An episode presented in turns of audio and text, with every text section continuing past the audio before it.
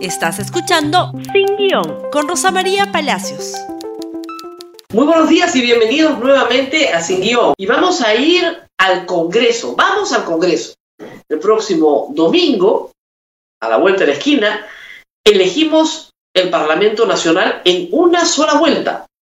Lo que salga de este domingo queda. Y lo que tuvimos en los últimos cinco años fue bastante malo, ¿verdad? Así que dediquemos algunos minutos a analizar el pasado para ver si podemos mejorar el futuro. Y para esto voy a utilizar las cifras de una elección parlamentaria que hemos tenido hace muy poco tiempo. En enero del año 2020, el año pasado, fuimos a votar para elegir un nuevo parlamento. Características especiales sin duda, es una elección aquella sin presidente, sin candidatos presidenciales que normalmente arrastran el voto popular. Tampoco fue en la fecha habitual, ¿no es cierto?, en abril, fue en enero. Pero los resultados de esa elección, sin pandemia, recordemos, arrojan algunas luces sobre lo que puede pasar este domingo. Tengo las cifras aquí conmigo. Para que tengan una idea más o menos aproximada, los votantes registrados en el padrón para votar hace un año, en enero del 2020, fueron 24.799.384. Aproximadamente 24.800.000. En esta estamos llegando a los 25 millones. Muy bien. De estos fueron a votar físicamente 18.369.088. Es decir, fueron a votar solamente el 74.01%. El 25.99% no fue a votar. 26% en enero del año pasado no fue a votar. Con pandemia, ¿ustedes creen que van a ser más o que van a ser menos? Pues yo sospecho que van a ser más. Sobre todo los mayores de 80 años probablemente que no están obligados a votar, no se animen, y otras personas que están enfermas con COVID que no pueden ir a votar o que cuidan a personas enfermas con COVID en casa y que también están probablemente contagiados y que no pueden salir. Es posible que esta cifra se amplíe. Votaron en blanco 432.071 personas. Eso fue el 2.35%, lo normal. Pero votaron nulo el año pasado 3.138.638 personas, es decir, 17.095%. Resten los que no fueron a votar, los que votaron nulos y los que votaron en blanco. Eso suma 45.43%. Esas personas decidieron que nadie los iba a representar. Pero luego, al momento de emitir el voto, ¿no es cierto? Del 100% de los votos válidos que se emitieron, los votos emitidos, el 31.33% no pasó la valla. Votos destinados a partidos que no pasan la valla se restan. ¿Ok? ¿Cómo termina entonces la elección? Miren en números totales de 24.799.384 votantes, que eran los llamados a votar, solo 10.163.318 vio su voto convertido en un escaño. O sea, más o menos de 24.800.000, solo 10.100.000 vieron que su voto se convirtió en un escaño. Es decir, solo el 40.9% del total de votantes nacionales está representado en este Congreso. Por eso cuando la, gente dice, este Congreso no me representa, bueno, casi el 60% del país no está representado en este Congreso, en el actual, en el que tenemos, en el que dio un golpe de Estado. ¿Esto puede repetirse? ¿O basta con el arrastre del candidato presidencial? El ausentismo se va a incrementar. El voto nulo y blanco en la encuesta simulacro de Ipsos el día 31 pasado era 36.5%. 36.5% nulo y blanco. Hace una semana, es cierto que la mayoría decía en la cola, pero estábamos hablando en la elección pasada, ¿no es cierto?, de un total de 19, casi 20%. Acá estábamos en 36 perdón, en 31.4, era anterior, 31.4. Está todavía 10 puntos encima del nulo y blanco. Es decir, podemos llegar a una elección donde los votos, los votos que se convierten en escaño, sean solo el 30%, es bien probable.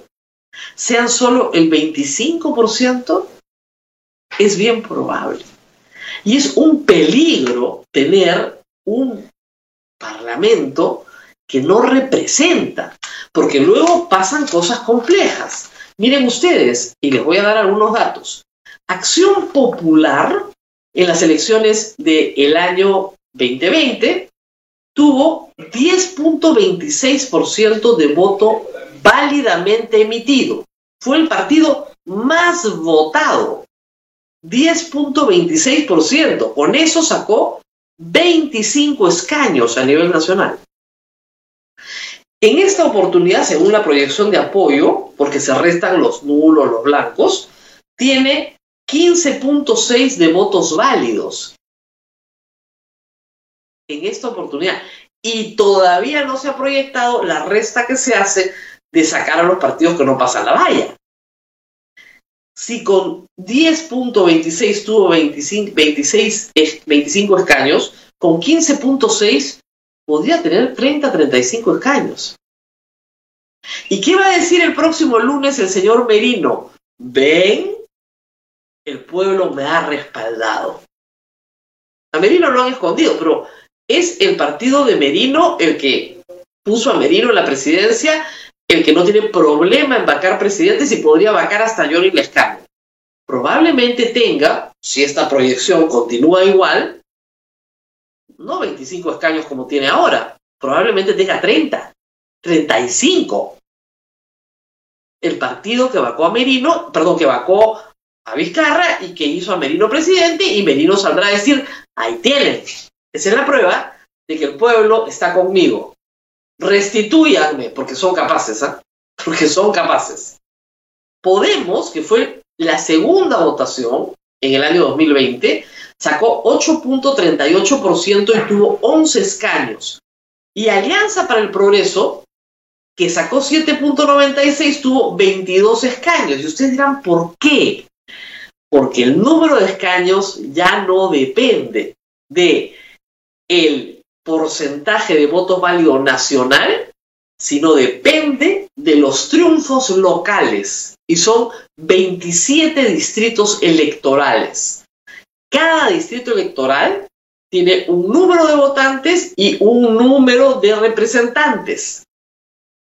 Y hay que ganar en más de dos y pasar el 5% nacional para estar en el Congreso.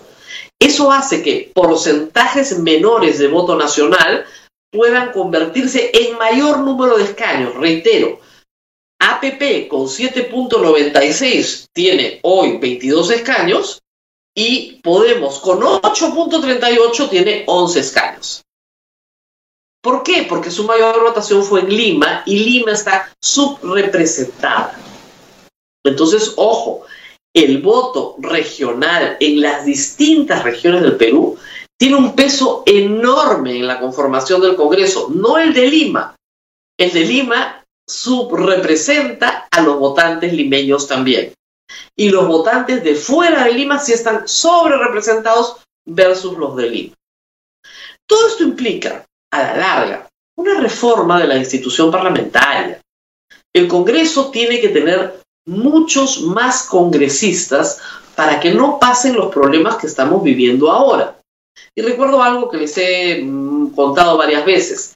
En 1980, el Congreso tenía 60 senadores y 180 diputados, 240 en total, y tenía 12 millones de electores.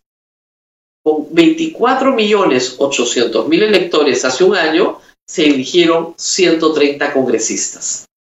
Mientras menos congresistas hay, eh, existan, digamos, disponibles, mientras menos asientos existan y más votantes tengamos, menos representados vamos a estar. Esto tiene que cambiar.